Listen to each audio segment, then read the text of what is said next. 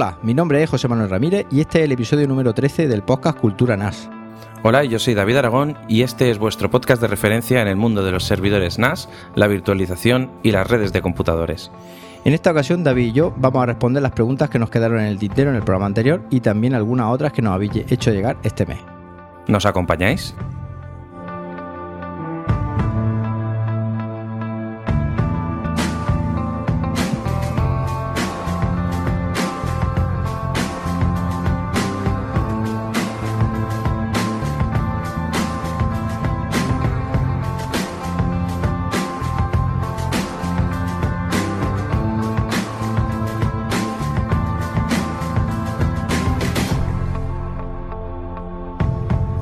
Muy buenas, David.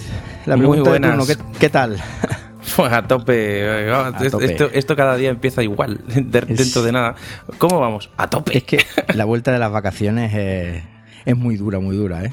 Sí, es muy dura. La verdad es que ahora estás siempre cubriendo también un poquito el trabajo de los compañeros y todo, porque de los que tienes que de vacaciones. y, es complicado, complicado. Pero bueno, hemos vuelto ahí dándolo todo. Renovadas fuerzas cuando estaba en la empresa privada es que pasaba eso. O sea, la gente, el mes de agosto era horrible porque como unos se iban de vacaciones, tenías que, como tú dices, cubrirlo, luego volvían, luego era, era un, desastre, un desastre.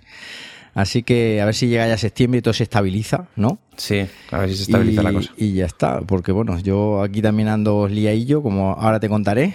Y, sí, que, que tú tienes cositas por ahí. Y tengo cosas, bueno, estoy preparando el tema de la Campus Mac y tengo que preparar un par de NASes, como creo que ya lo he comentado en el, en el canal de Telegram. Sí. Y ah, me los quiero llevar ya de aquí para hacer la demo bien peinadito. Y esta tarde está con el famoso TVS, el 682T.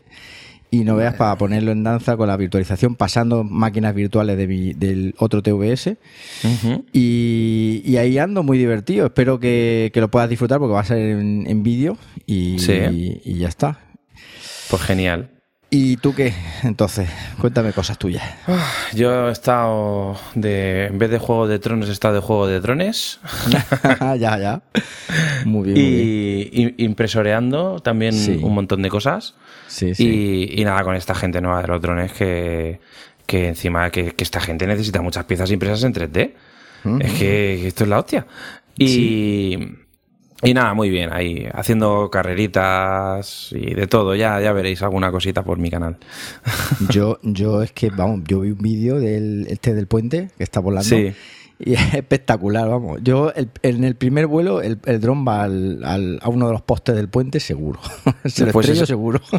Pues ese, ese vídeo que has visto es mi, mi segundo vuelo en, en, vista en primera persona, que vuelo con gafas. Sí, y con gafas de estas que llevan una pantalla y tal. Y la verdad es que, mira, gracias a, mi historial de hace muchos años, que yo ya volaba aviones y todo eso, pues se, se, quedan los dedos. La, la, magia de los dedos se queda un poquito y ya estamos dándole a los drones. Pues si quieres ponemos en, el, en las notas del programa podemos un, un enlace a los vídeos estos si los tienes en tu canal, ¿no? Sí, no, todavía no los he subido porque da un poco de vergüencilla, son un poco cutres todavía pero, pero en breve subiré a mi canal personal, no el de impresión 3D, alguna cosita de, drones. Pues los pondremos, los pondremos. Bueno, y otra cosa acá, otra cosa acá porque estamos a, una valoración de las 200 eh, de 5 estrellas, creo el 99% en iTunes. 199 valoraciones. Eh, hemos perdido la primera posición, pero, pero vamos, 200 valoraciones va a ser la bomba en, muy poco tiempo. Sí, vamos a te tener... Lo digo, te lo digo porque un em, conseguir eso en un, en un podcast no es nada fácil, ¿eh? Hombre, hay, hay podcast eh, con más solera y con bueno, sí, sí. y con mucha más audiencia que el nuestro y que, y que no tienen tantas valoraciones. Realmente. Sí, sí muy agradecido sobre todo a la gente que hace posible esto, porque sin ellos, sin ellos tú y yo seríamos aquí como dos locos. Dos colgados. Dos colgados, en pleno verano, sudando como pollo, grabando el podcast y, no tendría sentido. Así que. Yo, yo ya he optado por dejar la ventana abierta y la puerta abierta. Sí, yo también. Y además me acompaña un ventilador, que bueno, siempre en la habitación donde grabo no tengo aire acondicionado, lamentablemente. Y es, pequeñita además, porque para el tema de la acústica es, bueno que, que, no sea muy grande. Sí, eso sí. Y, y es lo que te digo, aquí parece un cocedero. Esta noche nos está dando un pequeño respiro, pero, pero bueno, si te parece entramos en, en harina ya con cosillas, ¿no?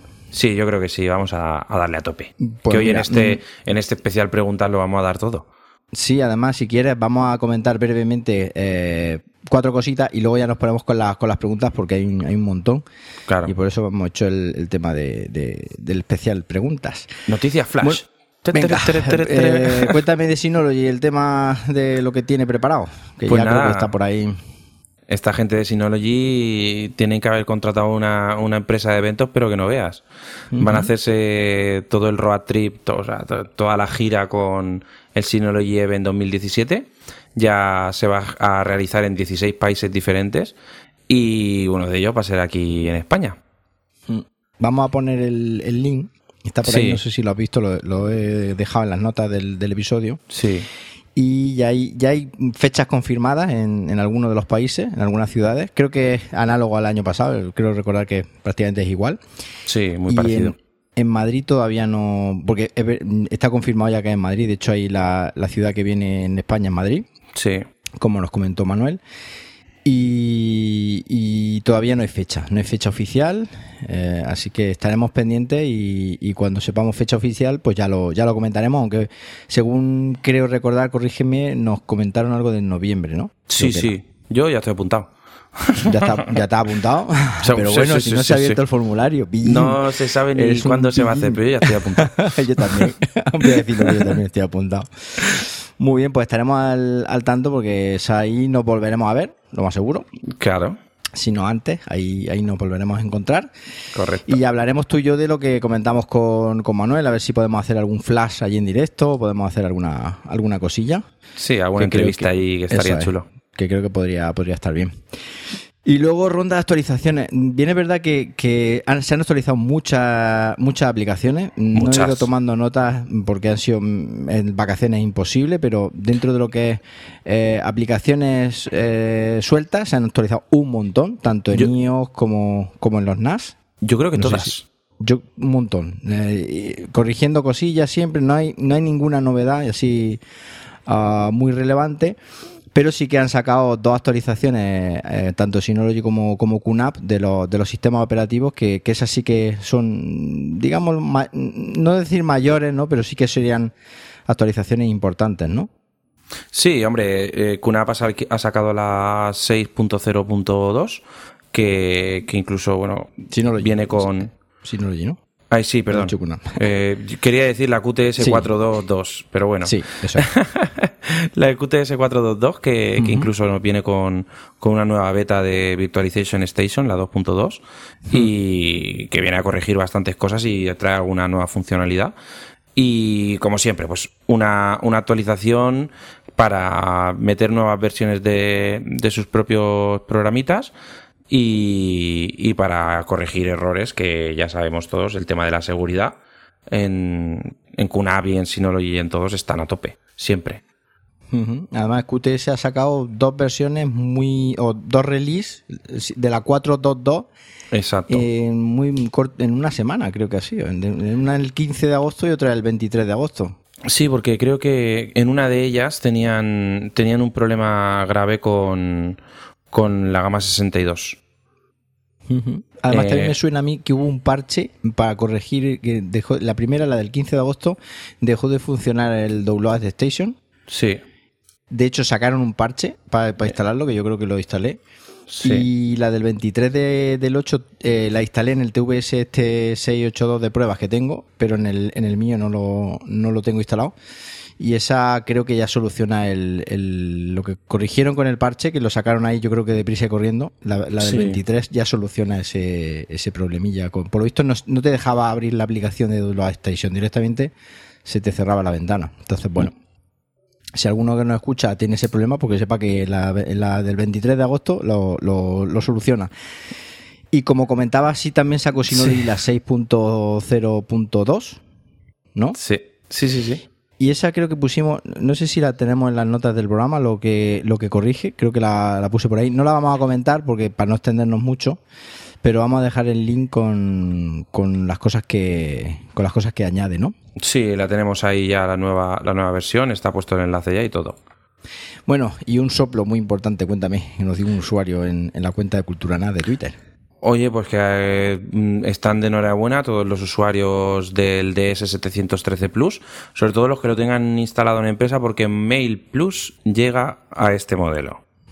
Ya lo comentamos en su día, que estábamos un poco indignados, yo en concreto, porque nos habían metido en la beta y luego al final nos dejaron fuera. De hecho, hubo un tweet oficial de Synology que confirmaba que lo iban a dejar fuera, pero se lo han repensado, ¿no? Sí, yo creo que realmente en, una versión un poquito más madura de Mail Plus, como, como ya está siendo con las actualizaciones que ha tenido, eh, realmente pues, habrán visto que el rendimiento, ya no a nivel del hardware necesario, sino la optimización de, de lo que es la propia programación del propio servidor de, de email, pues habrán visto que la funcionalidad es correcta para la potencia del 713 Plus, que es un gran servidor NAS, y al final pues han optado por ponerlo porque yo creo que eh, como mínimo, mínimo por presión popular, eh, ese modelo tenía que estar dentro de, del corte porque, porque es un modelo que, que tiene que estar ahí. Y de hecho, fíjate que también han metido el, el DOT 16 Plus, Sí. Mm, que también hay una, vamos a dejar en las notas del episodio una, una lista de, bueno, una web que tiene Synology donde te dicen eh, la aplicación y luego qué, servidores NAS son, son compatibles con esa aplicación. Y no solo han metido el DS713 Plus, sino que han metido también el DS216 Plus. Que eso también, pues al ser un gasto, un NAS todavía eh, de gama un pelín más baja, aunque sea de gama Plus más baja que el 713, pues, oye, también va a ser un plus, nunca mejor, dicho, para la gente que, tenga también un, NAS de este tipo, como por ejemplo José Luis Hurtado, al que desde aquí, el hombre ha estado todo el verano de, la, de la, red de podcast de, de H2 H2O Podcast y ha estado todo el verano poniendo su web en el DS216 Plus. Y la verdad es que estuve hablando con él. Ayer tuvo un problemita uh, serio. se cargó, vamos, la web se la cargó. No te lo he contado antes, pero se me llamó. Estuvimos haciendo un Skype ayer por la tarde. Porque, bueno, de hecho le dije, le dije digo, mira, tengo que hablar, eh, grabar con David ahora, antes de que tú me dijeras que no, que no podía. y, y cosas de trabajo. Y al final conseguimos entre los dos, porque menos mal que tenía hecha copia de seguridad de la base de datos, la había hecho con, con Hyper Backup. Ah, mira. Y también tenía por ahí copiado la carpeta del tema de WordPress, en fin. Eh, y al final rehicimos en un media hora, tres cuartos, rehicimos la web entera desde cero y se le ha quedado perfecta tal y como, como la tenía. Entonces se lo comentaba, digo, oye, mira, va, ¿por qué no pones la, la, mm, las direcciones de podcast? Porque la tiene con Gmail. ¿Por qué no la pones usando con eh, tu dominio, ¿no? Con, con MailPlus. Dice, no, pero si no es, eh, mi NAS no es, no es compatible. Digo, sí, digo, le he hecho un, le he pegado un ojillo a la lista y, y está en la lista. Así que igual el año que viene, pues es una opción que, que me dice que se va a plantear. Así que la gente que tenga un dominio propio, claro, tener tu correo. Es que es muy importante. Yo, por ejemplo, eh, como ya he comentado alguna vez, en QNAP lo tengo con, con, una, con una aplicación que trae QNAP, que es de terceros. Y la verdad es que al final tener tu propia tu propio servidor de correo y gestionártelo tú y tal es una, un gran poder conlleva una gran responsabilidad como bien le dicen a Spiderman pero sí sí. pero al final la verdad es que es autogestión. Eh, al final es lo que mola. tú lo tenías en, lo tienes en tu NAS no tu correo de, de impresión 3D.pro no Sí, el correo de impresión 3D.pro y de davidaragon.com están en, en el servidor NAS. Ah, yo recibo todos los emails, tengo el filtro de spam eh, a mi gusto, puesto hasta arriba, o sea, está hipervitaminado. Vamos, de hecho yo creo que habrán correos mm, que van para mí y que tampoco recibo. ya, ya, Del pedazo filtro de spam que tengo. y, y, nada, muy contento. Si es que Mail Plus es, y pues Mail Plus es ya la gloria. Le agradecemos a, la, persona en Twitter, a arroba Neuron, N-I latina U-R-O-N, Neuron, pues la información que nos hizo llegar, porque esta fue la persona que, nos comentó, que ya estaba... De hecho, son las noticias estas que si no te lo comentan, posiblemente se nos hubiera pasado, porque ya es un tema a lo mejor que ya lo das por descartado, ¿no? No estás esperando y se te queda ahí, vamos, se te queda en el tintero, ya no lo hubiera, no lo hubiera dicho. Yo lo he probado, lo he probado Mail Plus, eh, lo he configurado con un dominio que tengo, eh, jmramirez.net, que es un dominio que tengo por ahí secundario y con el que hago alguna pruebecilla de vez en cuando y, funciona a la perfección, tanto el envío como, como la recepción. Eh, lo comentaré, comentaré posiblemente en la web o ya veremos dónde, uh, cómo configurarlo y, la verdad es que, está muy chulo, muy chulo. Sí, eh, se, simplifica todo mucho, se simplifica todo una barbaridad. Bueno, pues estas son las novedades Flash que había, ¿no? Seguramente había algunas más, pero bueno, eh, la gente nos disculpará por el tema de las vacaciones y, si te parece, pues podemos pasar ya directamente a, responder las preguntas, que son unas cuantas en este, en este especial. Sí, en este especial vamos a cubrir la duración, yo creo que bien, con, preguntas a tope. Sí, sí. Bueno, pues venga, vamos para ello. Vamos a ello.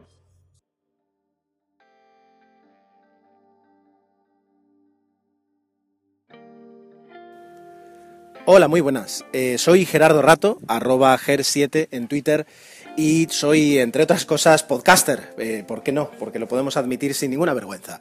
Tengo una estación de podcast eh, que he creado recientemente. Lo llamo estación de podcast, como podría llamarse red de podcast o, lo que queráis, porque el nombre me gustaba. Y de alguna forma he intentado ahí aglutinar los podcasts, algunos podcasts que ya realizaba y otros podcasts que estoy comenzando ahora. Eh, comencé en esto del podcasting hace ya prácticamente 10 años con 00 Podcast, un podcast de cine. Y con el tiempo pues he ido añadiendo Tecnologistas, que es un podcast de tecnología, y ahora ya más últimamente Plaza Confirmada y 2NN, eh, que es un podcast de noticias y un podcast de aviación comercial. Eh, como veis, me gusta el podcasting y lo que he abierto es un canal, digamos, un, programa por cada tema del que me gusta hablar. Así, cada día siempre puedo grabar algo, sea de un tema o sea de otro. Eh, podéis encontrarme en cajer7.net y esa es, eh, pues ahí tenéis la presentación de mi estación de podcast. Además de podcastero, eh, pues desde hace un año soy también nasero, orgulloso y contento. Un NAS de segunda mano y regalo de un muy buen amigo llegó a mis manos el año pasado. Es un Synology DS212J que aunque ya tiene sus años y tiene sus achaques, eh, la verdad es que me está funcionando genial y estoy más que contento con él. Lo utilizo, pues además de para tener eh, vía show, eh, si no voy mal, que es donde ahí configuro eh, un RSS con las series americanas que me gusta eh, ver y, con ese RSS en DS Download pues van cayendo automáticamente. además de eso y de buscar alguna película pues de vez en cuando, muy de vez en cuando, tengo un uso con él muy interesante que es el servidor VPN que me funciona cada vez que tengo que viajar eh, y necesito una conexión segura, pues eh, ahí lo tengo. Además, ahora eh, es un servidor web, porque de hecho la página web que os acabo de decir está alojada ahí. un muy buen amigo que es diseñador web me dijo que era una muy mala idea y, no le culpo porque, quiero decir, no es un servidor web fantástico con 256 megas de RAM para el sistema entero, pero como no tengo mucha necesidad y me apetecía trastear, eh, pues ahí está. Y, funciona a las mil maravillas de momento y estoy muy contento. Además de eso, pues eh, es un almacenamiento en red y cada vez estoy utilizando más Cloud Station. Es verdad que al principio pues no le veía eh, como competidor con respecto, a, con respecto a Dropbox, pero cada vez me está gustando más. Y por último, desde hace unos cuantos meses, moví toda la actividad que tenía, que tampoco era mucha, pero, pero era una actividad que tenía con Evernote, a DS Note. Y la verdad es que en ese aspecto estoy, eh, estoy encantado. Tengo también algo de música, aunque no lo utilizo porque en ese aspecto Apple Music me da un resultado eh, mejor y, poco más, que, ya es mucho si, si, nos ponemos a contar. La verdad es que en algún momento daré el paso a renovar el, el NAS, pero el hecho de que Synology mantenga tan actualizados y saque tanto provecho de un, software tan, de un hardware tan escasito, pues la verdad es que me, retiene ahí. Y el hecho de tener una copia de seguridad con Amazon Glacier, pues me hace estar tranquilo que si algún día todo se va al garete, pues podré recuperarlo de una forma más o menos digna. Y eso es todo. Eh, muchísimas gracias eh, por, por dejarme estar aquí un minutito y presentarme. Y quien me quiere escuchar como podcaster, pues ahí tiene mil formas de, escucharme. Y si no, pues me tenéis en arroba ger7 para lo que necesitéis. Un saludo a todos y muchas gracias.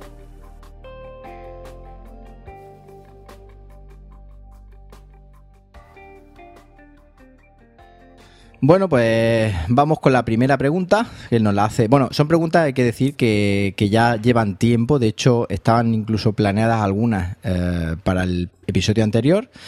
Y pedimos perdón a la, a la, audiencia por eso, porque no las pudimos, no pudieron entrar en el episodio anterior. Y ya con las vacaciones, pues la gente no puede entender que, no hemos podido grabar antes, así que aunque el, especial es eh, preguntas verano, pues le he puesto el casi verano, porque casi nos metemos en, otoño ya.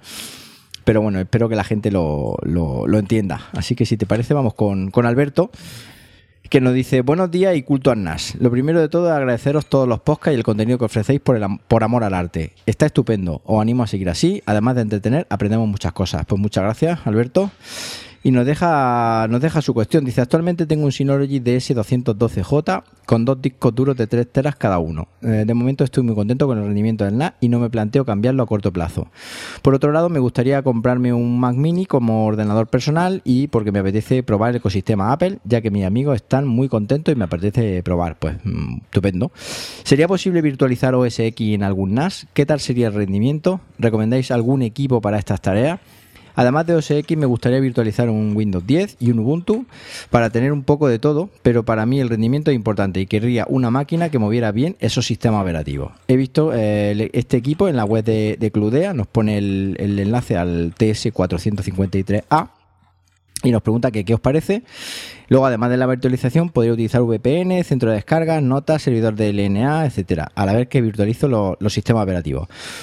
Os animo a que grabéis un episodio centrado en la, en la virtualización. Gracias. Pues muchas gracias a ti, Alberto, por, las preguntas. Y si te parece, David, que, le comentamos a este hombre que de OS X en NAS, Nanai, ¿no? Eh, sí, eh, eh, el, ahora llamado Mac OS es por ahora es imposible instalar en un servidor NAS. No digo imposible, digo muy complicado porque existe toda esta rama de Hackintosh que se nos escapa un poquito al alcance de, este podcast. Pero bueno, deciros que mm, yo personalmente me encabezoné un poquito en instalarlo y me resultó imposible. Totalmente. Yo he tenido OS X instalado en una máquina virtual, eh, pero es que incluso en el propio NAS, en el propio Mac, eh, es complicado. Es complicado porque Apple se ve que no no le mola que instalen su sistema operativo en, un hardware que no sea el suyo.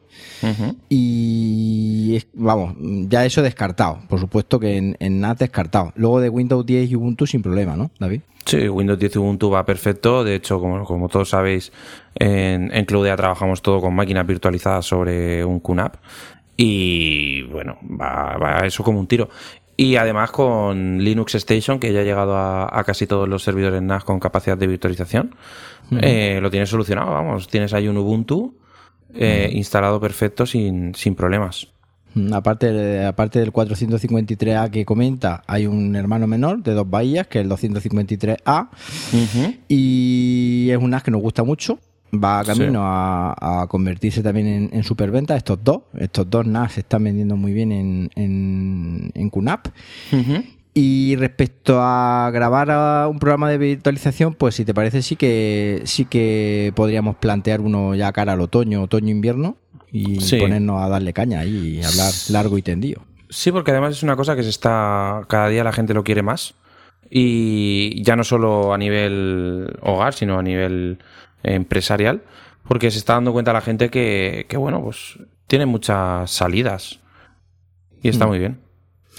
Lo que sí que me gustaría ah, comentarle a, Alberto es que él habla de que para mí el rendimiento es importante. Eh, nosotros lo hemos comentado alguna que otra vez, sobre todo a partir de unos comentarios que hubo en el, en el canal de Telegram que ojo con, pedirle a un NAS que mueva lo mismo un Windows 10 y un Ubuntu que, lo pudiera mover un, PC, porque el rendimiento no va a ser el mismo. Es decir, eh, se puede mover, puede ir más o menos fluido, pero el rendimiento no es un PC. Y más que una, es un tema que es virtual, es decir, estamos trabajando con, un entresijo de, archivos por debajo que van a emular un, un hardware y, eso, pues obviamente no, va a sacar el mismo rendimiento que hacerlo sobre un hardware real, es decir, sobre una instalación eh, pura y dura en un, en un PC. Entonces, claro, si ya quieres rendimiento, no, David, ya tendría que irse a unos servidores más altos, ya los TVS que ya son específicos para, para tema de virtualización, ¿no? Yo creo que ahí ya, si, si, lo que quieres es rendimiento y que funcione en condiciones y tal, ya tienes que ir a una configuración un poquito más específica, hacer un, una parte de tu almacenamiento eh, con SSD y ya un servidor NAS en plan gama 71 con por lo menos un procesador i3. Mínimo ese, sí, que es el que yo tengo. Y luego de ahí para arriba, porque si no, no te va a dar el rendimiento que, buscas. Y eso, Correcto. De hecho, yo en la Campus Mac voy a dar uno de los talleres de virtualización con QNAP y ahí pues eh, la gente va a poder ver Mm, que, el servidor del TVS, el 682T, pues va a mover un Windows perfecto. Es decir, eh, lo va a mover como si fuera un PC, porque de hecho es que al lado del, del 471, el otro día puse una foto, en, no sé si la, viste en el grupo de Telegram. Es de coña. Yo me, me, quedé impactado porque yo cuando, cuando, cuando recibí el, 471 dije, joder, qué grande comparado con, el 713 que tenía, ¿no? Pero claro, cuando ahora me han dejado el, el, 4, el este, el 6, el 682T, es que es casi el doble que, el 471. O sea, es una, una máquina terrible, terrible de, de, asusta, yo diría que asusta. ¿Lo, has llegado a desmontar? No, no lo he llegado a desmontar porque ni lo he llegado a desmontar ni creo que me dé tiempo a desmontarlo porque ya vamos, es, es imposible. Pero sí que pues me hubiera gustado, me hubiera gustado desmontarlo. Solo, solo viendo el sistema de mm. refrigeración que lleva, eh, ya dices, madre mía, aquí esto ya es otra cosa. Que por cierto, no veas la movida, no sé si has visto en el, en el canal de Telegram, hay un par de usuarios o tres ahí que ahora mismo no sabría mencionarlos porque no, no tengo delante el, Telegram, pero se han montado una movida con han, han tuneado los TVS nuevos metiéndole sistema de refrigeración líquida, metiéndole un procesador nuevo, bueno, bueno, es increíble, se han hecho unos, unos super NAS, como ellos dicen, vitaminado. Incluso han hecho, si te parece, podemos poner en las notas del, del episodio, podemos poner el, el link con unos un artículo, no recuerdo ahora mismo si ha sido Miguel, el, que no recuerdo ahora mismo el nombre, pero podemos poner el, artículo que ha escrito en su web, donde detalla paso a paso uh, todas las um, modificaciones que le ha ido haciendo al, servidor NAS. Y si te parece, vamos para que la gente lo voy a apuntarlo aquí. Ahí. Eh, NAS tuneado. y ya está. Sí, la verdad es que es lo que te digo, que, se, lo, ha currado una barbaridad. Bueno, pues vamos a seguir, si te parece, con, con Aitor. Muy bien. Dice, hola, primero quiero agradeceros toda la ayuda que estáis dándonos y ese pedazo de trabajo que hacéis los dos. Soy unos crack y ahora mi duda. Bueno, pues muchas gracias. Eh, tengo un Synology 200, DS216 Play del que estoy locamente enamorado. Lo utilizo como gestor de descarga, BitTorrent, multimedia por DLNA con todo lo que ello conlleva, gestión de grabación y videovigilancia para dos cámaras IP en mi casa, biblioteca de fotos y vídeo y como servidor VPN y aquí mi rompedero de cabeza. Tengo una cuenta por PPTP que me va genial, pero quiero hacer una por L2TP y no hay manera. Decir que tengo un iPhone 6S y que al crearla no me deja conectarme. Me dice que el servidor no responde. ¿Cómo puede ser? Por no me da problema y en este sí. Decir que he abierto los puertos pertinentes. ¿Podría indicarme los pasos tanto desde Synology como desde el iPhone para ver si consigo crearla y poder conectarme finalmente con ese protocolo? Es un poco raro porque en iOS eh, separa el protocolo L2TP y el IPsec y en el Synology los pone juntos. Creo que es un pequeño lío, a ver si me ayudáis. Muchas gracias y enhorabuena por hacer el mejor podcast que hay para los amantes de estos aparatitos y ya tenéis mis cinco estrellas. Ah, un saludo, majete. Bueno, pues, ¿qué le comentamos? muchas gracias, ante todo, antes de decir nada, muchas gracias por las cinco estrellas. ¿eh? Muchísimas gracias. nos hace estar ya casi al límite de las 200. Ay, sí, al final del programa tenemos 200. Seguro. bueno, ¿qué le comentamos? Eh, yo creo que, a ver, no sabemos exactamente cuál es el motivo por el que quiere usar ese protocolo, ¿vale? Lo ideal es que nos lo comentara, ¿vale? Pero nosotros, la recomendación principal que hacemos, como siempre, es que utilice OpenVPN, que aunque en un principio pues puede llegar a ser un poquito más eh, a priori un poquito más complicada la configuración, realmente es muchísimo, muchísimo más segura. Y además, bueno, eh, José Manuel tiene un pedazo de tutorial en su, en su página web que, lo puedes hacer paso a paso, es muy sencillo. decirle que hay un, hay un problemita con las aplicaciones móviles, yo creo que hay una, había una actualización, eh, por lo menos hablando desde QNAP, eh, configurando desde QNAP, eh, desde Synology y no lo he podido probar. Y hay un pequeño problema con las aplicaciones móviles que nos está trayendo de, cabeza. Se está comentando bastante estos días en, el grupo de Telegram. Pero bueno, eh, yo creo que es una cosa que al final terminarán corrigiendo con, con, alguna actualización de, software. Y, bueno, lo que tú ves, comentabas, que yo creo que, bueno, aparte tenemos un programa que es creo el número 4, Donde, donde hablamos largo y tendido de, VPN.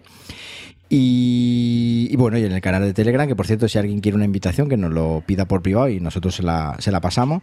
Ahí está. Y, y, eso, que yo creo que OpenVPN es la solución más fiable y más segura. Y bueno, aunque sea un, un poquito más correosa de, de usar, pues, o mejor dicho, de configurar, pues al final al final te alegra. Yo lo he probado y, va muy bien. Y sobre todo, si utiliza PPTP, decirle que la versión de iOS 10 ya van a, dejar de lado, de forma nativa en el sistema operativo, van a dejar de lado el, protocolo ese. Con lo cual, pues bueno, lo que está haciendo es ir migrando y recomendable para todo el mundo, para que vayan migrando eh, nuestra recomendación a, Open, OpenVPN, ¿no? Además, recordar que que el problema que tiene L2TP y PSEC es que si no, si el router ya no, es solo abrir los puertos, si no deja que ese, si no tiene un apartado específico en el cual permitir el túnel, ¿vale? Eh, no, no deja, o sea, no va a funcionar por mucho que tú enrutes, por mucho que hagas lo que quieras, no funciona. Tiene, mm. el router lo tiene que permitir. Mm, o sea que su problema puede estar con el router, ¿no? Sí. De todas maneras, podría probar con otro router, si tiene por ahí otro y, tal vez pues descartar este, este, este, problema y sobre todo pues que nos diga qué router o qué compañía está, está usando para si comentarlo en el grupo de Telegram o en el próximo episodio y, a ver si a alguien le ocurre lo mismo en ese router.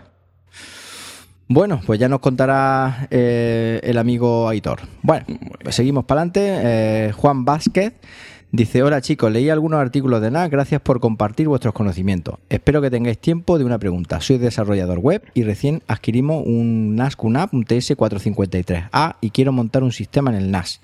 Vi que trae un área de web donde activan MySQL, Apache y PHP, pero mm, yo desarrollé con el framework Laravel, que yo particularmente no, lo conozco, pero bueno. Dice, no lo probé, pero imagina, imaginé que no cubriría mi, requerimiento. Entonces instalé Linux Station y aquí estoy instalando mis mi requerimientos. ¿Creéis que es la mejor manera o existe eh, algo mejor? Saludos y gracias por por vuestro tiempo. Yo en principio no sé tú, pero yo no veo ningún problema usar este framework a lo mejor muy específico a través de, Linux Station, ¿no?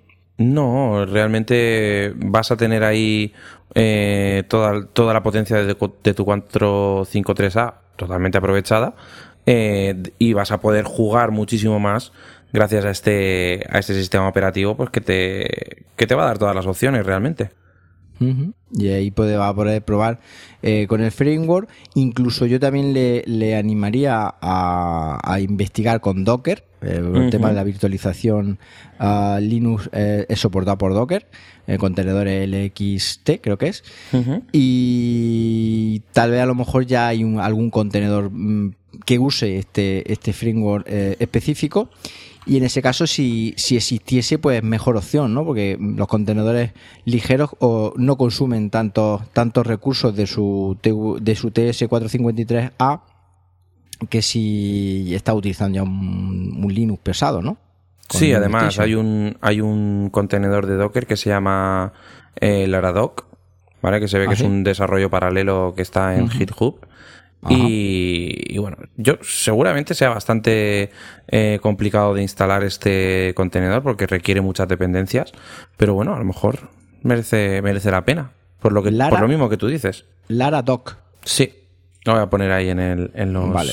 Sí, yo lo voy a, lo voy a poner, apuntarme aquí. De todas maneras, muchas veces decimos que ponemos los, links y a veces se nos pasa alguno. Este está Entonces, vale, perfecto. Si, si, a ver, si alguno ve que hemos dicho un link y no. De hecho, creo que hace poco nos, lo comentaron. Oye, que dijisteis que ibais a poner el link de no sé qué y no lo habéis puesto. Nosotros lo ponemos después, ¿no? muchas veces no se nos pasa porque son muchas de las, las cosas en las que tenemos que hablar. Y, y, nada, ya nos contará este hombre qué tal, a ver si, si consigue al final poner en marcha ese, ese framework eh, Laravel y a ver qué, y a ver qué tal. Muy bien. Bueno, pues vamos a seguir para adelante. Dice José María eh, Gutiérrez Calvo, nos comenta, dice, hola, me pusieron el mes pasado fibra óptica en el medio del pasillo de la casa. Eh, está a 7 metros de mi ordenador. Tengo varias preguntas.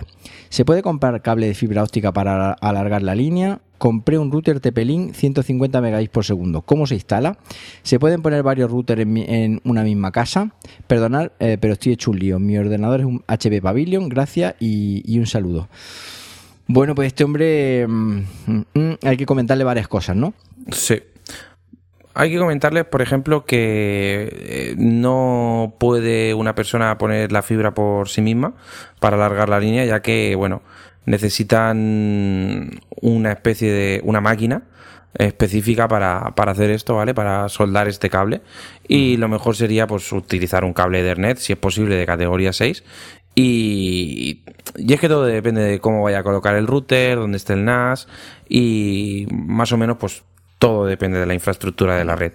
Y luego pues la instalación del TP-Link, este de 150 megabits por segundo, pues tendría que poner el router en modo puente y ya depende de muchas cosas. Claro, porque además necesitamos saber, porque obviamente eh, la fibra a ese router no, no nos pone modelo, nos pone simplemente TP-Link 150 megabits por segundo, no sabemos el modelo, pero sea el modelo que sea, eh, es un router que va a ser un esclavo, ¿no? Porque siempre, siempre va a tener un, un router o un router eh, OT, ONT eh, de la compañía que es el que, el que convierte la fibra óptica en, una señal de cobre. Entonces, mm, siempre va a tener un, eh, que ese router TP-Link sea un, un, esclavo.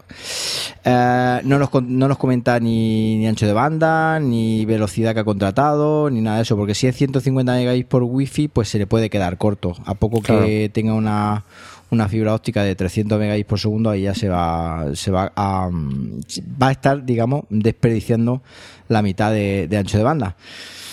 Eh, que se puedan poner varios routers en la casa, pues, pues sí, pero yo creo que ahí ya se tienen que se tiene que tener ciertos conocimientos técnicos que mm, bueno que yo creo que él a lo mejor no, no posee. Nosotros le podemos ayudar en lo que en lo que podamos y, Correcto. Y nada, pues que no es una cosa trivial lo que quiere hacer y, puede ser complejo. Pero bueno, con el podcast Cultura NAS, eh, apoyándose un poco de Google y, de nosotros, de nuestros Twitter, nuestros correos, pues le podemos echar un, cable. Nos tendría que detallar José María mm, más en detalle cómo quiere montar esa, esa infraestructura de red, que puede ser una tarea compleja, ¿no?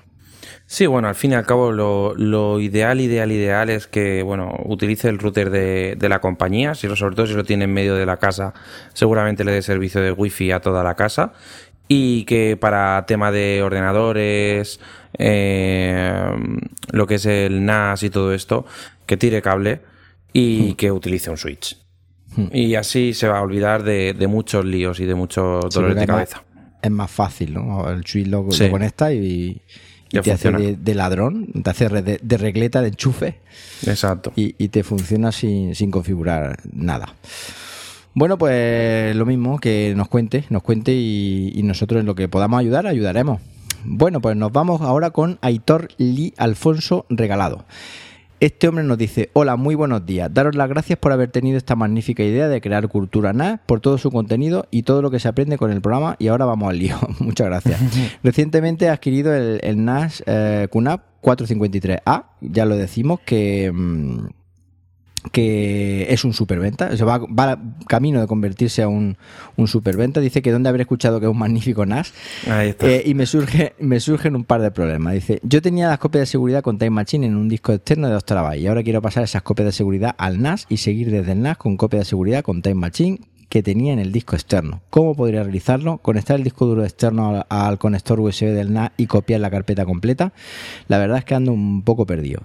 Y luego dice que el NAS tiene HDMI, pero la pega es que tengo en el NAS en la planta de arriba y la televisión está en la planta de abajo. Mi media solución sería un cable HDMI 2.0 de 20 metros.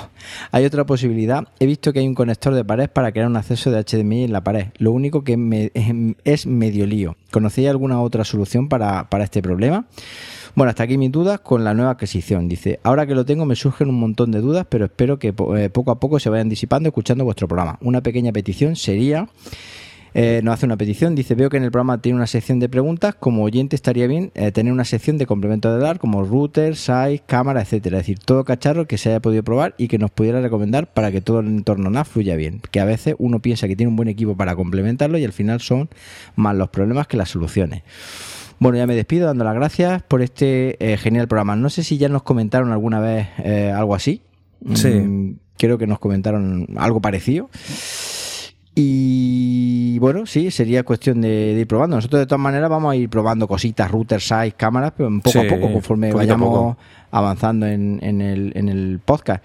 Eh, respecto al Time Machine, si quieres le, comento yo. Los servidores Ahí estamos en tu eh, terreno. Pues tienen, tienen, una, sí, es verdad, tienen una opción que permiten, porque el protocolo Time Machine que utiliza Apple creo que estaba apoyándose en un protocolo que es AFP, que creo que es código abierto o algo así.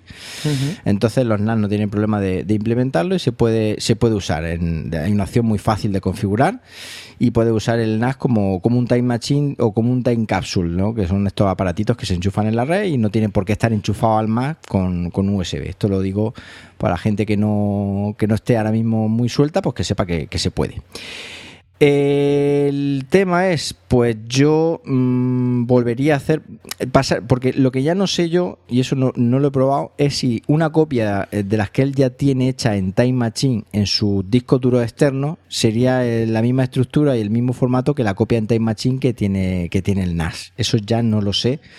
Es decir, copiar esas, esas copias de seguridad, valga la redundancia, en la carpeta del NAS donde, mm, donde vaya a estar el Time Machine del NAS no sé si, eso es viable. Eso no lo sé. Yo entonces lo que haría a lo mejor es crear una nueva copia en Time Machine del NAS de su ordenador que tiene ahora mismo y la otra guardarla en un cajón y tenerlas ahí guardaditas para, digamos, como copias pasadas. Correcto. Y empezar desde cero con una copia nueva eh, ya directamente en, Time Machine. No sé si yo, no creo que no tengo escrito, no sé si tú en Clude habéis escrito algo de eso.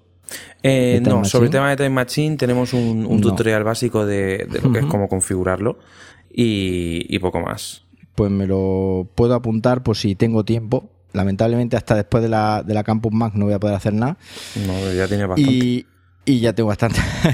Entonces no sé, pero vamos, que es muy fácil, es muy sencillito la opción de Time Machine. No recuerdo ahora mismo en Synology no recuerdo ahora mismo, pero vamos. Eh, en los dos está en el mismo sitio. En los dos está en el mismo sitio, él tiene un QNAP, pero bueno.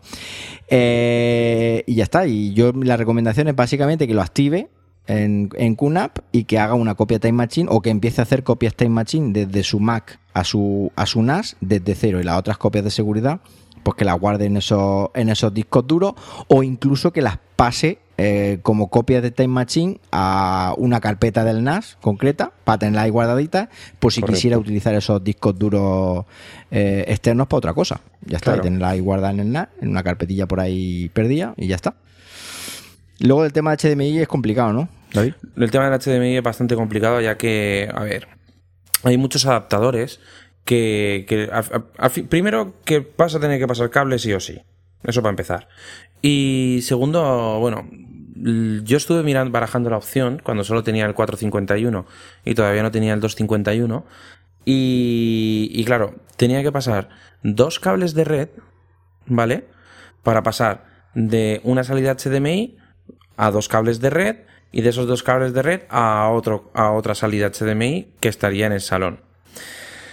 Solo te digo que los, el adaptador de HDMI a, LAN y de LAN a HDMI, pues creo que son unos 170-180 euros, ¿vale? Y es una pasada de, dinero lo que, lo que te puede costar. A partir de ahí, pues cablear con Ethernet a la otra ubicación o pasar unos PLCs que bueno, puedes escuchar el, programa 10 que hicimos con, Carlos Burgués, que contamos ahí un montón de cosas de este tema. Y, sí, luego tienes el tema de los aparatos que mandan de un, de un sitio a otro, pero por radiofrecuencia, por decirlo de alguna forma, pero la calidad es bastante mala. Y lo tienes complicado realmente, amigo. Es que el, el, HDMI del NAS está, está pensado para estar al lado del monitor o al lado de la televisión, es decir, para que sea esclavo el NAS de la tele o del monitor. Si tú te lo quieres llevar a otra habitación, ya es otro, ya es problemático, porque ya entonces mm, transmitir el vídeo eh, es complicado. Es complicado, como tú dices, hay adaptadores y tal, pero al final es que no van a sacar la calidad ah, que te va a dar el NAS, ¿no? Sobre todo si eres un, fanático del vídeo del, y del audio. de, entonces, bueno, ya nos contará, pero bueno, nosotros en ese caso es recomendación que el NAS esté al lado, de, al lado del televisor. Y no hay otra.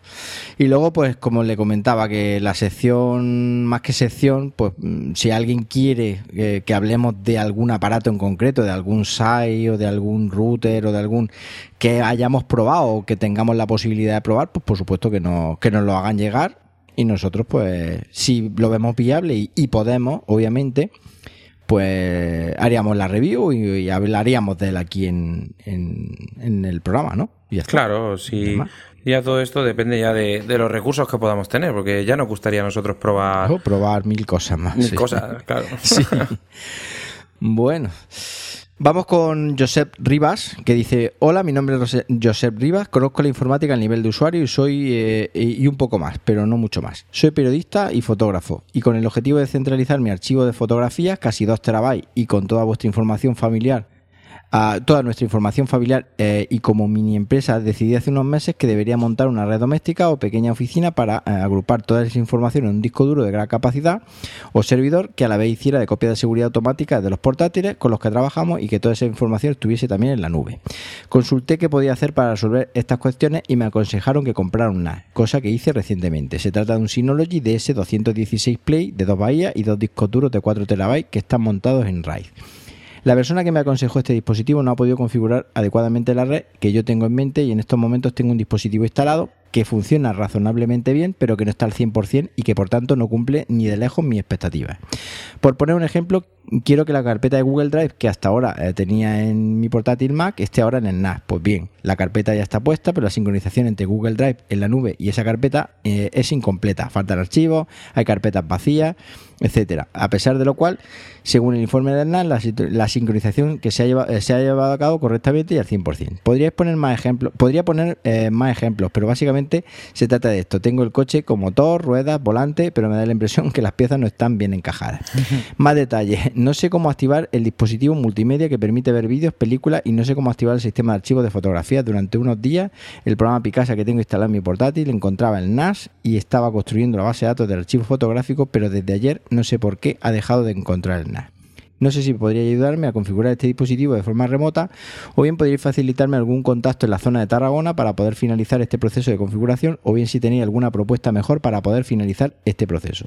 No me alargo más con otro detalle ya que creo que con estos que te comento podréis eh, podría hacer una idea eh, aproximada de la situación. Muchas gracias por vuestra atención e interés. Atentamente, un saludo. Bueno, pues ah, lo tiene ahí a medio. Yo creo que le han dejado, le han vendido un NAS y lo han dejado un poquito eh, colgado a este hombre, ¿no? Yo, creo que le han puesto ahí un, taco de madera debajo del acelerador. Sí. Sí, Se, lo, han dejado un poquito a medio.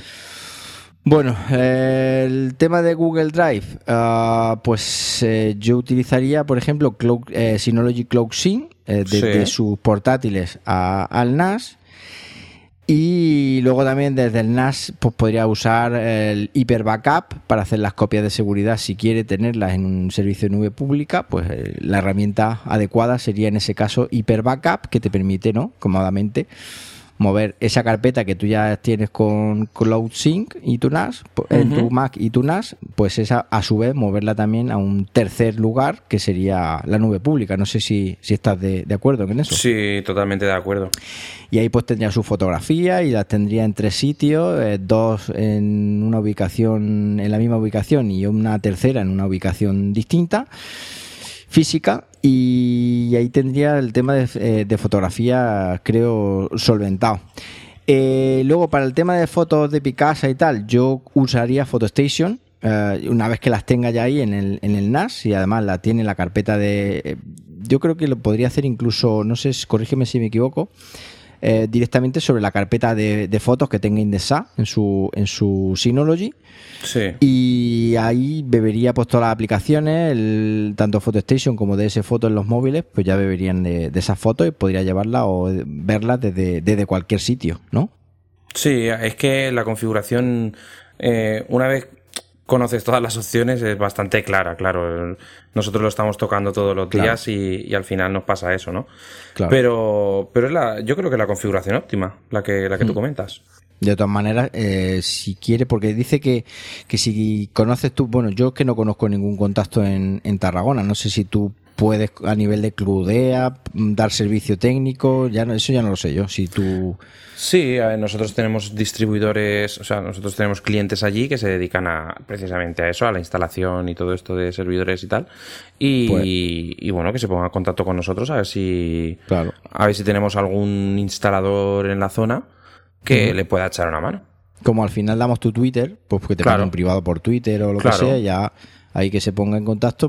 básicamente porque como está lejos, pues ofrecer servicios, yo ahora mismo hacer servicio online no, no ofrezco a nadie. Entonces, claro. la única forma eh, es esa, es que, que, tú le eches un cable con alguno que, que tú conozcas de allí. Hmm, claro, eso, eso, es posible. Que se ponga Josep contigo en contacto y, y habláis y ya está. Perfecto. Bueno. Seguimos, que son un montón. Joan Raez nos dice buenos días y gracias por todo vuestro conocimiento en cada capítulo del podcast eh, que en cada capítulo del podcast nos, nos, mostráis. Estoy interesado en adquirir un servidor NAS para hacer copias de seguridad, trabajar desde el, eh, desde el trabajo con archivos que tenga en casa, por ejemplo Illustrator o, Illustrator o Photoshop, y así no llevar mi disco duro externo siempre a cuesta, eh, guardar copia de seguridad de iCloud, foto y vídeo, copia de seguridad de correo electrónico, descargar torrent, almacenar vídeo y hacer copia de Time Machine trabajo con Mac y me encantaría tener todos los archivos que necesito accesibles desde el iPad y desde el iPhone. He visto las aplicaciones de Synology y me parecen muy interesantes, pero como vosotros sois los expertos, voy a comprar lo que me digáis. He visto el Synology eh, DS216J y el QNAP TS228. Me decantaría más por el de Synology, puesto que le doy mucha importancia al software y la facilidad, que creo, sin haber probado el software, parece más sencillo. También quiero preguntaros que me gustaría colocar también en los dos USB externos dos discos duros de 3,5 de Seagate, uno de ellos en formato HS, HFS Plus para almacenar los programas y juegos que tengo en formato DMG. De nuevo, gracias por vuestra ayuda y por este eh, nuevo mundo que habéis abierto a todo el mundo. Me gusta mucho vuestra pasión y que sois profesionales de verdad. Gracias. Bueno, pues muchas gracias a ti, eh, Joan, por, por estar ahí eh, al otro lado, escuchándonos. ¿Qué le comentas? Yo, a ver, mm, ¿qué le decimos? Sobre todo, vamos a empezar, si quieres, con, con el tema del NAS. ¿no? Sí, el, tema, el, NAS, el 216J es un, es un NAS que va muy bien, por su software está perfecto. Y, bueno, sobre todo con el, con el mundo de Mac se lleva bastante bien. el único problema que se va a encontrar, pues el, que el tema de los discos HFSP Plus, SFP Plus, se me ha ido con, las conexiones de red. HFS Plus, perdón. Eh, no, yo creo que no los reconocen directamente. Entonces, pues al conectarlos por USB seguramente tendrá que formatearlos en, en X4 o en NTFS. Hmm. Lo bueno que tiene es que como el protocolo de acceso es por red, realmente le da exactamente igual en qué, en qué formato estén, estén formateados, porque hmm. a través del NAS va, a ser totalmente transparente para, él. Hmm. Luego el TS228. TS228 yo lo veo un NAS un poquito justo, un poquito justo para lo que, lo que él quiere. Sí que es cierto que, que el Kuna, o sea, que el Synology, pues en características técnicas más o menos es igual, pero para servidores NAS así de, este, de esta gama de entrada, de, de procesadores así más bajitos y tal. Eh, sinceramente prefiero Synology. O sea... Yo también, y además, según lo que él dice, que el tema del software ahí está un paso por delante, ya siempre lo hemos dicho. Sí. Y va a ser, le va a ser mucho más sencillo, más, más sencillo de, de configurar ya que, que decida. Nosotros desde aquí, en esa, entre, entre esta encrucijada, le recomendamos el 216J, ¿no? Correcto. Sin problema. Lo bueno, lo bueno que tiene esto es que nunca es o QNAP o Synology. Todo depende del uso que le vayas a dar. Claro, claro.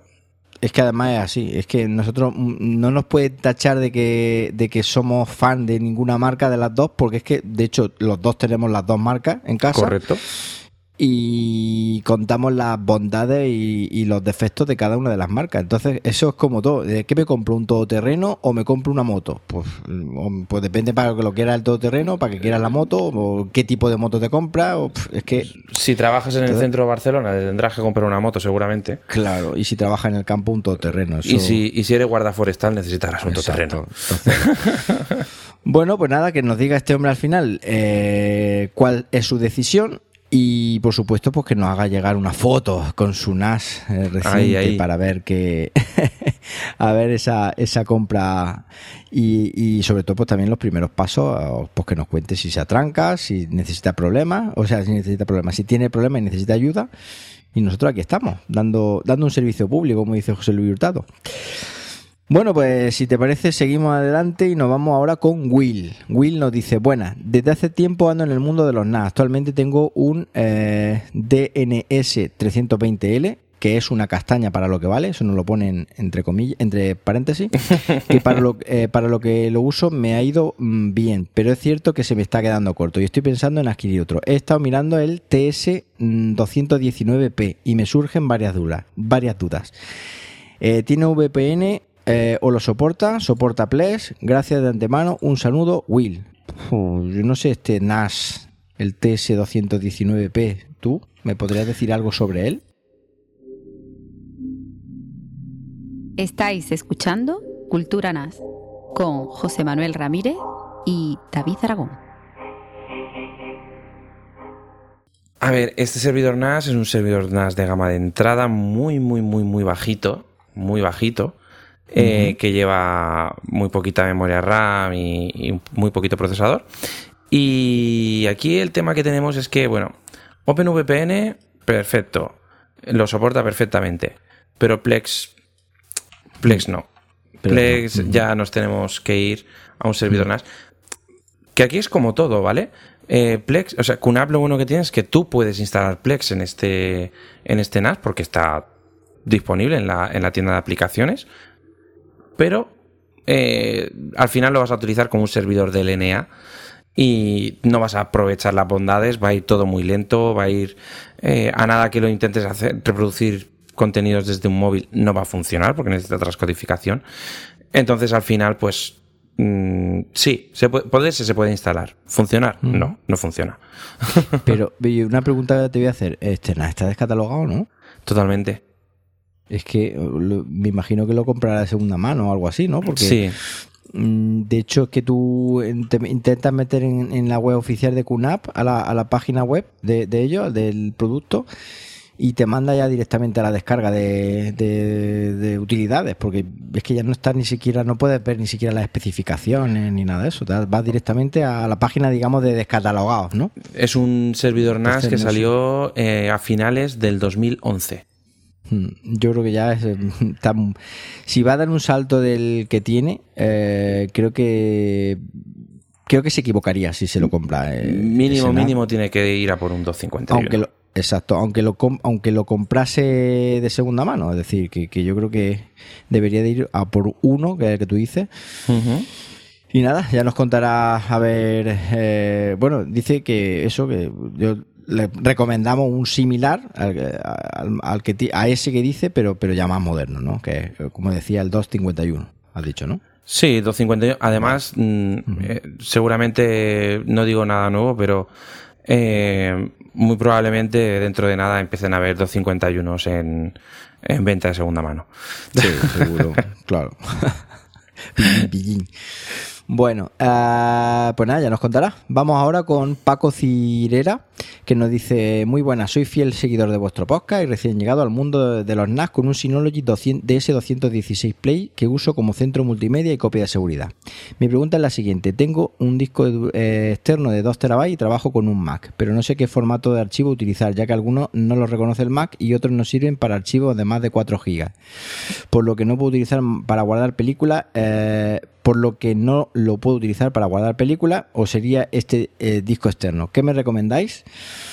Bueno, pues lo hemos comentado ya antes, ¿no? Eh, si va a trabajar con, con, Mac y con NAS, pues uh, con S4, ¿no? Claro, es S4 compatible con, es compatible con todo. Y en Windows simplemente hay que instalar un, un programita que hace de, por decirlo de alguna manera, de drivers de ese tipo de disco duro de 4 y, va a ser compatible con todo. Es lo bueno que va a tener. Sí, yo entonces desde aquí, pues eso, eh, el disco duro externo ese, pues formatea con es, eh, es 4 y, ya está, porque el resto de cositas, no sé si... No, a ver, si lo tuviera con NTFS, pues sería muchísimo mejor para utilizarlo con Windows, porque no tendría que hacer ningún tipo de emulación de, con este software externo, ¿vale? Que, que, te hace de driver de X4, por decirlo de alguna forma, ¿vale? Pero, pero bueno. Sí lo tendría que instalar. No, pero si es que si utiliza NTFS, le iría bien con Windows, le iría bien con Linux. Y el único pero es que tendría que instalar una, una, aplicación de tercero en, su Mac. Correcto. Que es Paragon, Paragon NTFS, que es la que yo tengo ahora mismo usando. Porque si no, el disco NTFS se lo va a reconocer en el Mac como, como solo lectura. Eh, no, es compatible. No entiendo por qué, la verdad, porque me parece. No sé si con el nuevo sistema operativo, eh, perdón, sistema de archivos que va a sacar Apple, creo, el año que viene, ya lo harán eh, compatible con, la escritura en NTFS, pero de momento tiene que tirar de un, de un plugin de tercero, de una aplicación de tercero. Entonces ya nos contará o X4 o, NTFS, pero que sepa que, tiene que usar esa, esa utilidad. Y ya está. Bueno, pues vamos con Miguel Domenech, que dice, tengo un DS 212J eh, con dos discos de 1 terabyte en RAID 1 y ha comprado un DS 216 Plus con dos discos de 4 terabytes eh, ya incluido. ¿Cuál es la mejor forma de migrar eh, mm, ¿Cuál es la mejor forma de migrar de uno a otro? ¿Existe alguna aplicación de Synology para clonar de, uno a otro? ¿Qué le mm, contamos?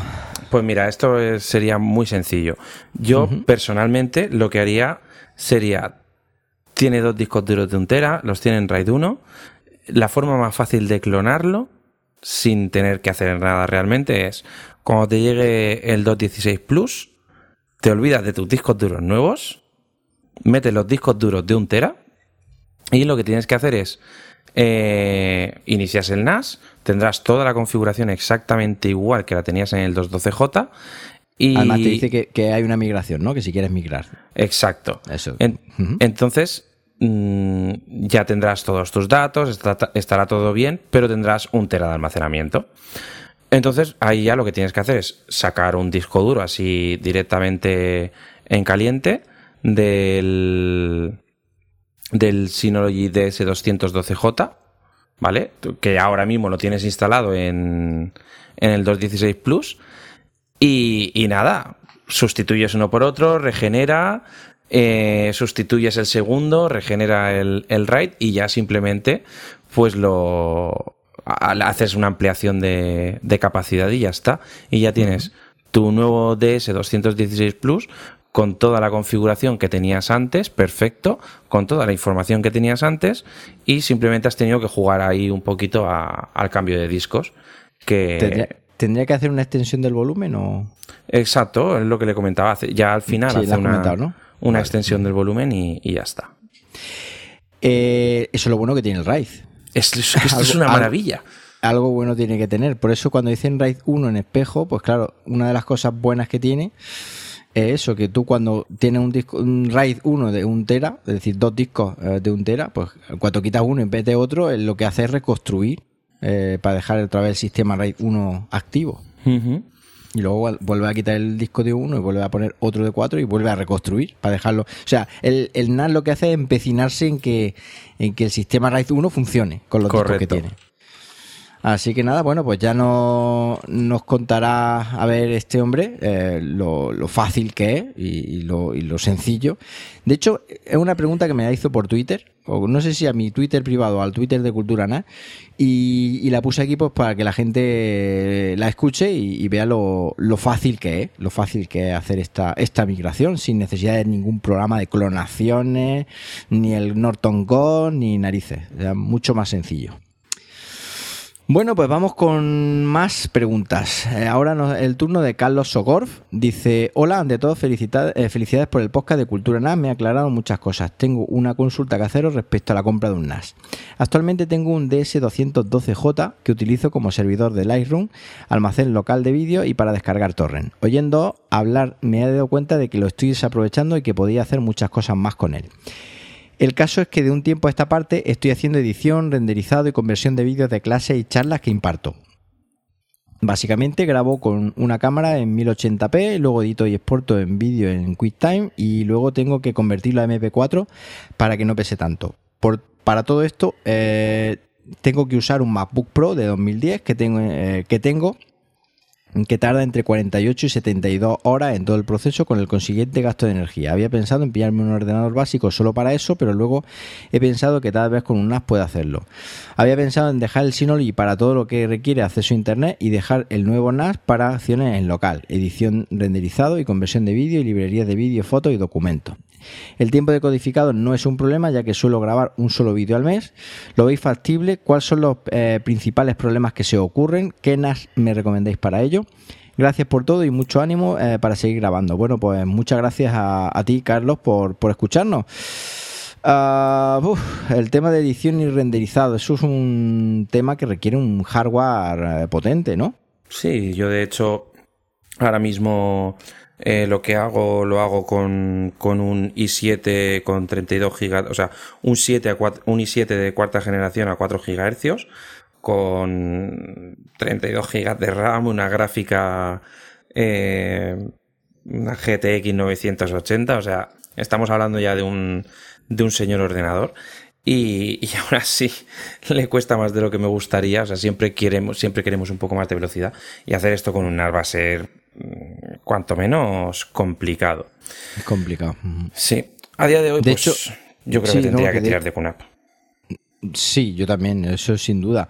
Eh, directamente sobre el NAS no, no, lo va a poder hacer porque el, sistema operativo ni QTS, que yo sepa, ni QTS ni DSM eh, tienen software para, hacer esto, de convertir y renderizar y todo el tinglado, ¿no? No, a ver, pues lo único que podría hacer es ahorrarse el paso de, de pasar de, de MOB, o sea, de QuickTime, a, MP4. Es lo único que el QNAP con el. Sí, con la, con la transcodificación offline, pues se lo puede hacer. Sí.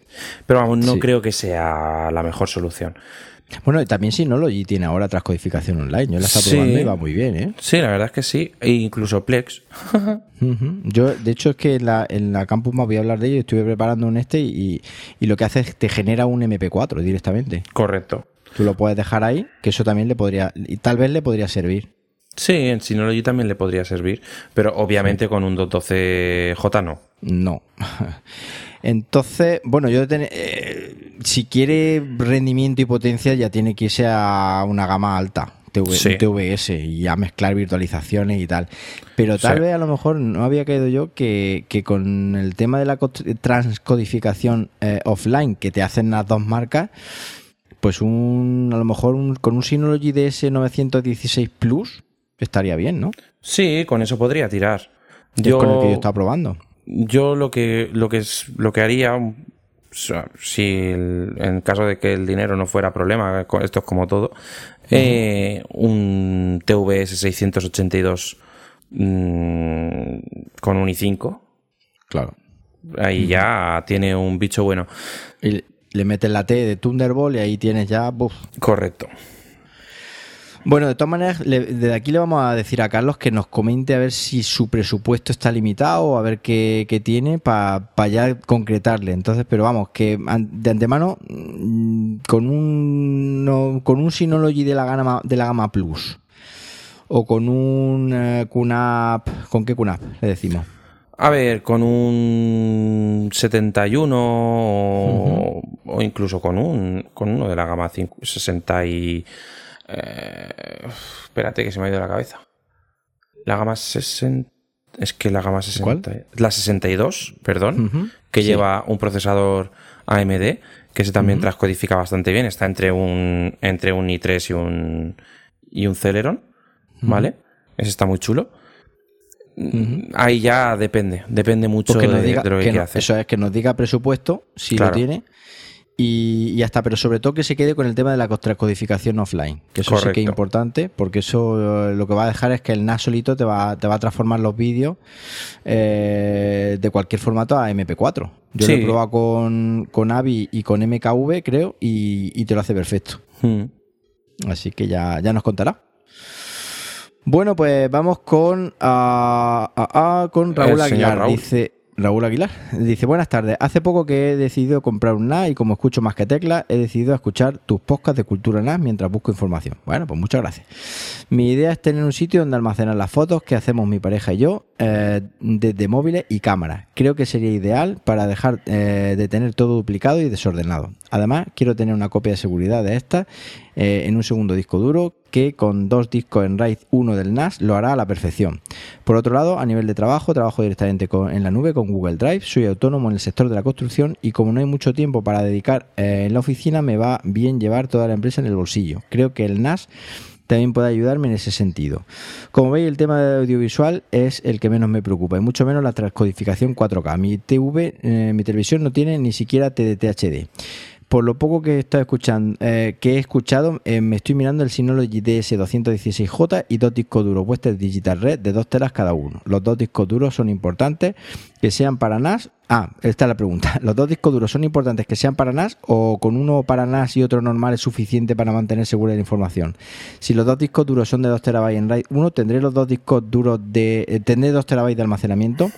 También tengo pensado contratar fibra simétrica de Movistar para tener 300 MB de subida. ¿Lo aprovecharé en el NAS o es excesiva? Espero que me podáis contestar pronto, ya que tengo muchas ganas de entrar en el mundo NAS. Bueno, pues lamentamos que no, haber, no haberte podido contestar eh, antes, muchas gracias por todo lo que hacéis, saludos. Y luego, por data, por favor, valorar también el, el NASCUNAP TS251A para mi caso, ya que creo que cuenta cuesta unos 60 euros más, pero tiene más posibilidades para el presente y futuro. Y por favor, aconsejarme teniendo en cuenta que es la primera eh, aproximación a un NAS eh, que tengo y me gustaría que tanto el sistema operativo como las aplicaciones sean fáciles de usar. Bueno, pues eh, el DS16, el DS216J eh, está muy bien, ¿no? Para lo que para lo que él quiere. Sí, para lo que él quiere y más cuando no quiere que sea un NAS potente en el tema multimedia, pues mm. realmente el 216J lo, va a aprovechar sobre todo si, si su televisión tiene, tiene DLNA y puede tirar de los contenidos a través de DLNA, esto va a ser perfecto, ¿vale? Lo más importante. Eso, el tema de los discos, los dos tienen que ser iguales. Yo recomiendo que sean para NAS, y más cuando vas a meter un, un RAID 1, ¿no? No tiene sentido meter un Western Red de 2 teras y luego meterle un, eh, yo qué sé, un Seagate eh, de los normalitos, para, mm. de 2 teras también, ¿no? Yo metería los dos iguales. Exacto. De hecho, eh, normalmente en el, en el RAID 1 sobre todo. RAID 5, RAID 6, RAID 10 es súper importante, pero en el RAID 1 sobre todo, los discos duros tienen que ser espejo, nunca mejor dicho. Mm. Sí, sí. Y, es lo que y que sean para NAS, porque luego son más silenciosos, eh, emiten menos calor, ahorra energía, ahorra energía y, van y sobre todo que le van le van a durar más, aunque bien es verdad que sean un poco más caros, pero tampoco mucho más caros. Y más si tienes que hacer un desembolso inicial, tampoco en, discos duros eh, creo que es donde menos se, se, puede escatimar porque encima luego los discos duros si cambias de servidor NAS te sirven. Sí de hecho ya lo hemos comentado en el caso anterior que fíjate un 212J que es un súper super antiguo servidor NAS que está ahí dando batalla eh, tiene sus discos duros pues mira se los cambias al nuevo y a seguir funcionando tal y como estabas. Pues claro, es más, y si no quiere ampliarlo, pues le servirían lo mismo. Entonces, si son buenos, si son Western Digital Red, pues perfecto. Así que, y luego el tema de la fibra. ah, ah bueno, nos dice también antes el tema de. Correcto, la capacidad. De, la capacidad, sí, serían 2 terabytes únicamente. Tendría dos discos duros de 2 teras, que son 4, pero al estar en RAID 1 siempre pierde la mitad de almacenamiento. Y luego respecto a la fibra, pues aquí es como yo siempre digo con la RAM y con, todo lo que sea capacidad y velocidad, cuanto más mejor. Es decir, aquí eh, la que puedas permitirte o quieras, obviamente que la vaya a aprovechar, pero, pero en este caso, eh, teniendo en cuenta que, que, los servidores NAS todos tienen conexión eh, gigabit, pues va a aprovechar esos, esos 300 eh, megas por segundo que te da tu, tu mm, proveedor, pues los va a aprovechar a la perfección, al máximo, para ir directamente. Aparte que, que, lo bueno que tiene cuando, cuando tenga el NAS, pues que si quiere tener sincronizada su carpeta de Google Drive para tener todavía más seguridad, porque claro, Google Drive puede morir eh, un día. Entonces, si tienes ahí toda tu oficina, toda tu empresa, pues echarle un, ojito a esa carpeta y guardarla también en el NAS. Que, Y esto, pues, si tiene contenidos en el NAS que en algún momento necesita, pues cuanto más mm. ancho de banda, muchísimo mejor. Y luego del TS251A, ¿qué le comentamos? Pues está muy, muy, muy, muy por encima a nivel de hardware de, del 216J, pero bueno, eh, esto va a ser mucho para aprovechar temas multimedia, la conexión HDMI, porque al final no sabes realmente si le va a merecer la pena y a eso es una, una mm, opción que él tiene que valorar. Pero bueno, si piensa a futuro, pues toda esta potencia de extra siempre le puede venir bien. Claro. A nivel de aplicaciones, pues, pues sí. El Synology para trabajar con, con Mac y todo esto, pues siempre va a ir un poquito mejor. Sobre todo por las aplicaciones móviles. Si él lleva su oficina a cuestas, las aplicaciones móviles aquí tenemos que partir. muy buenas, Una lanza a, a, favor de Synology. Sí, de hecho es que lo que te digo, ahora mismo tanto en, en, en, iPad, en iPhone, o sea, es que es perfecto, en Android, en iOS, las aplicaciones que tienen uh, funcionan muy bien, están muy conseguidas y las van, las van puliendo además, eh, prácticamente lanzan actualizaciones cada dos por tres. Y con Synology pues, eh, pues gana, gana a día de hoy, a día de hoy. Hoy sí. Así que, eh, bueno, no, vamos a decir que dentro de dos meses estemos diciendo. pero a día de hoy. Madre mía, qué aplicaciones que ha sacado una. Es verdad. Oye, que yo te ojalá. Voy a una cosa. Ojalá, ojalá yo. Yo soy muy optimista y yo pienso que la próxima actualización de QNAP, ojo al dato, ¿eh? Espero, espero no equivocarme. Eh, pero yo creo que va a ser cuando saquen el QTS5. Mmm, no sé, no sé. Y como sacaran un buen sistema operativo con el hardware que tiene, eh, cuidado Synology. Ojo nieve, como yo suelo decir. Sí, sí, esto, ojo, nieve fue un día, pero ojo nieve. Esto, la, bola de cristal, la mía normalmente no acierta mucho. mucho es mucho más eh, las ganas y el deseo que luego lo que, lo que es. Pero bueno.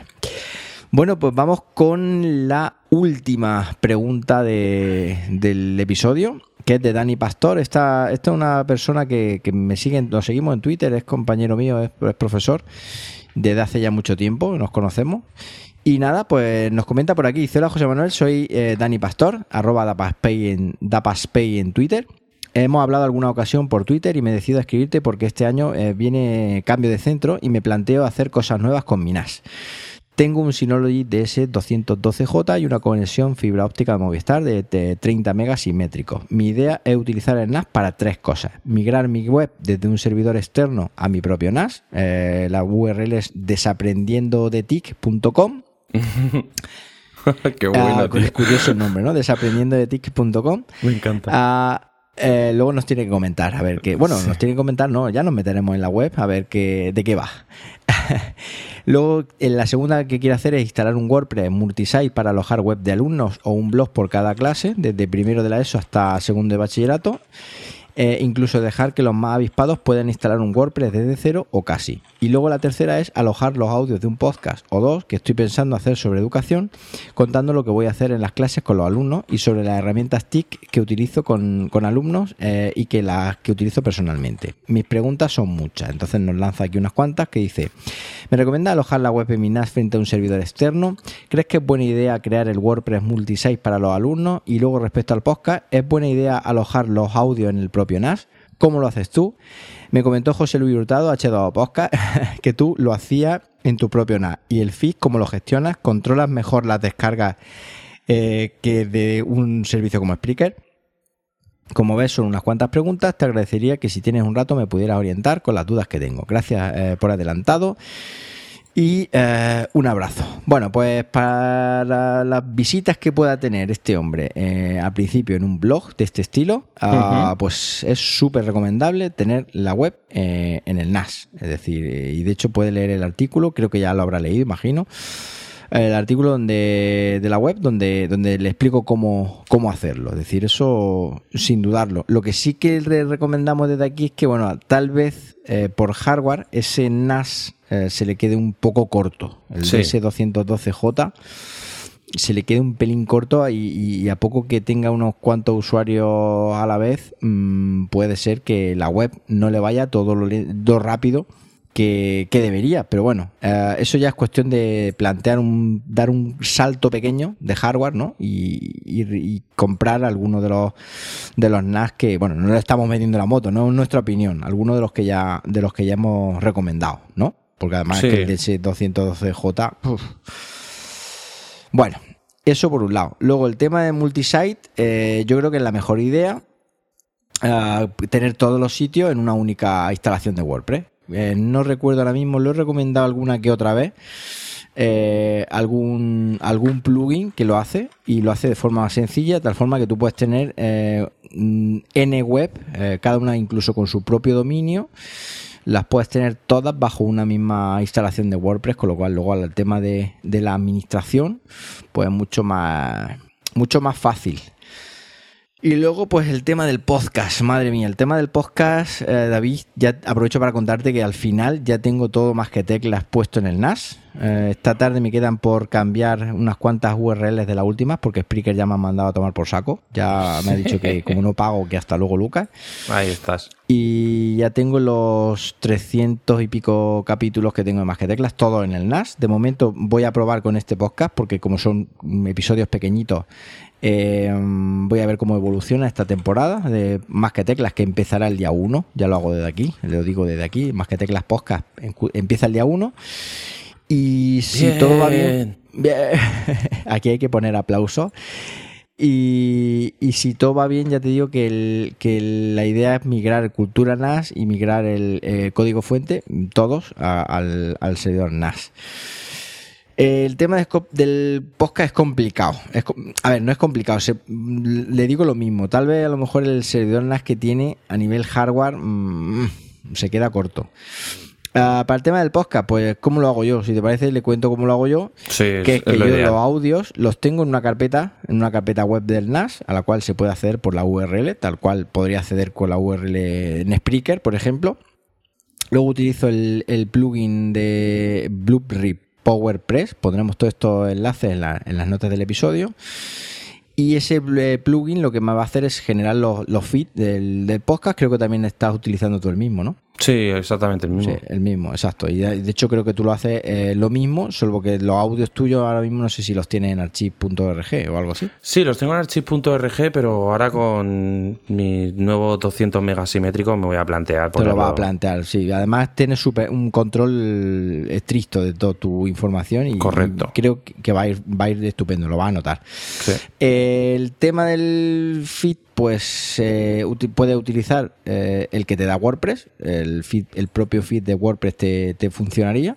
De hecho, el, plugin este te genera ya feed que cuando tú publicas una entrada en el bajo la categoría que tú le has dicho, que es de podcasting, eso te lo añadas a ese feed y automáticamente pues ese feed se lo puede dar perfectamente a, a iTunes. Yo no lo utilizo ahora mismo, lo dejé de usar porque bueno, metí el el SSL y, la web vaya bajo conexión segura y, el iTunes me daba problemas porque el certificado ese no lo, no lo conocía o no lo reconocía como certificado válido, porque él, conoce certificados válidos de pago.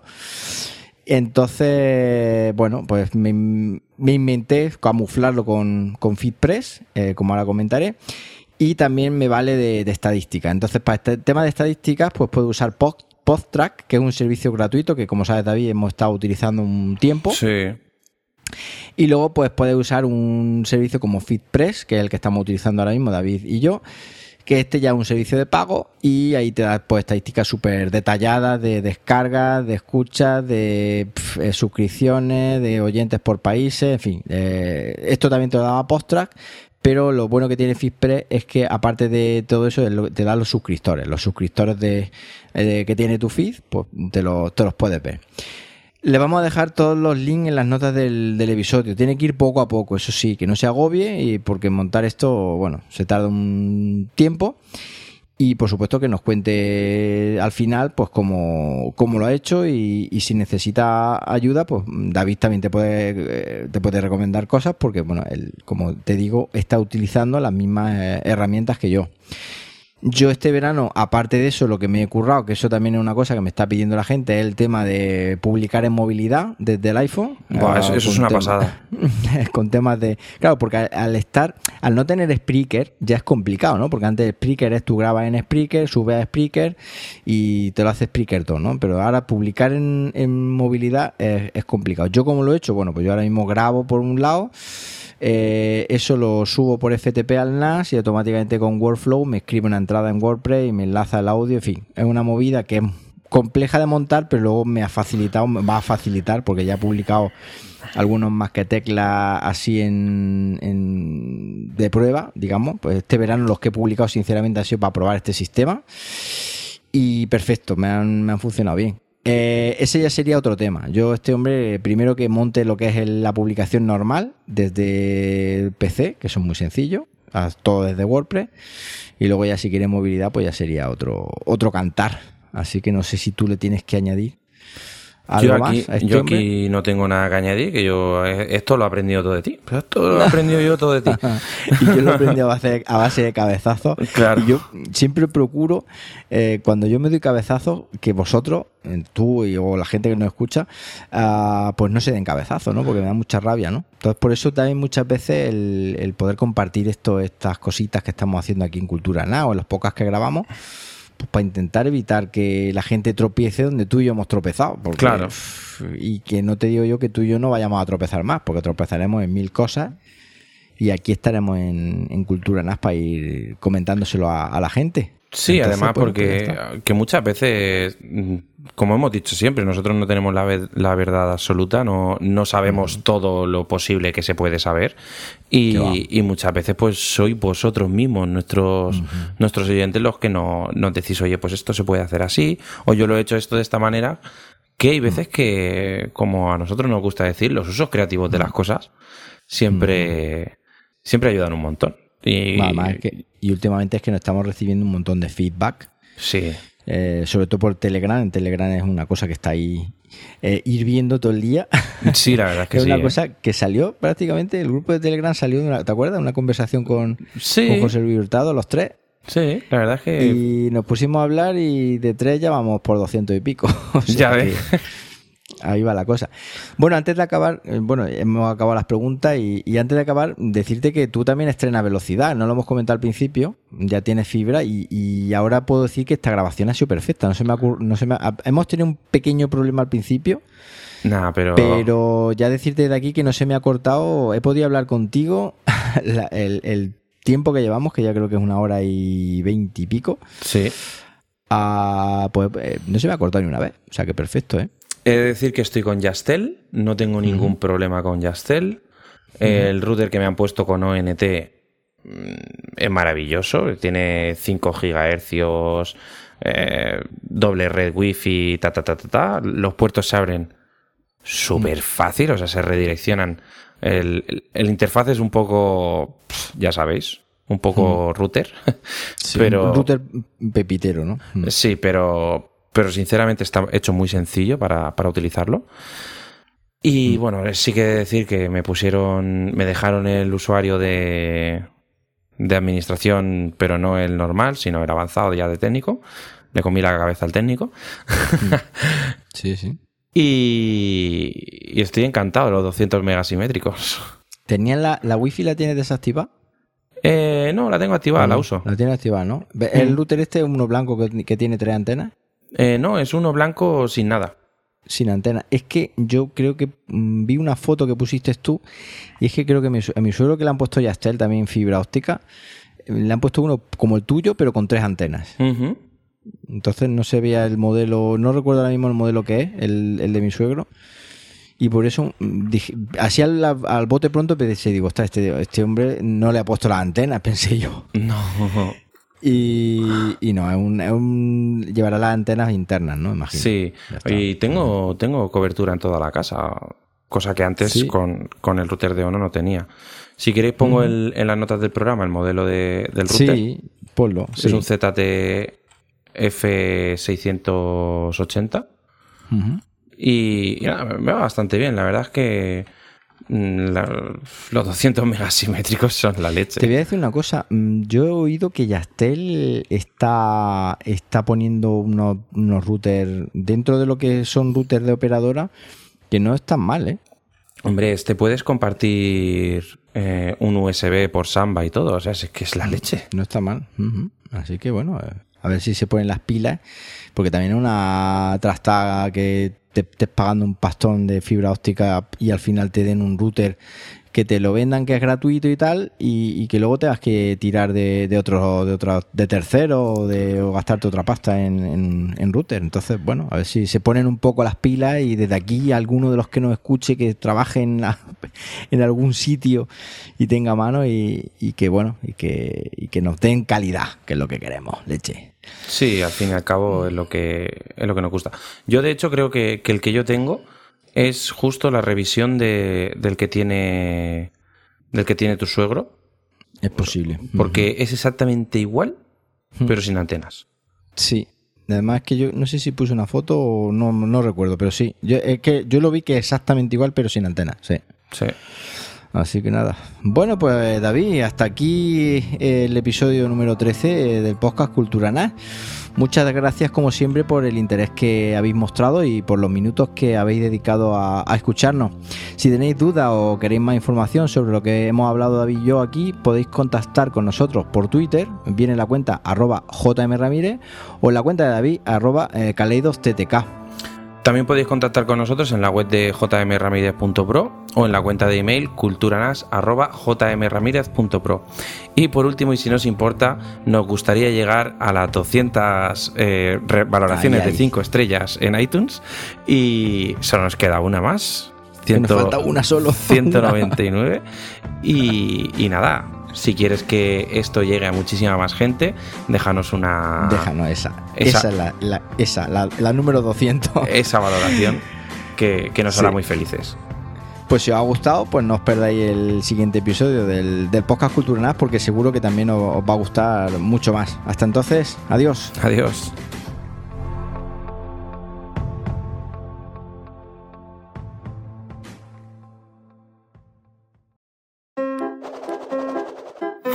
Undécimas Jornadas Nacionales de Podcasting, Málaga 2016. El latido de la comunicación tiene una cita en el sur. Con una sede preparada para grandes eventos. Desde una ciudad cálida, cosmopolita y con las mejores infraestructuras. La organización de las JPod Málaga se complace en invitarte a la mayor fiesta del podcasting en 2016. Apaga el gris de tu vida y enciende los colores que llevas dentro de ti. Te esperamos. JPod Málaga 2016.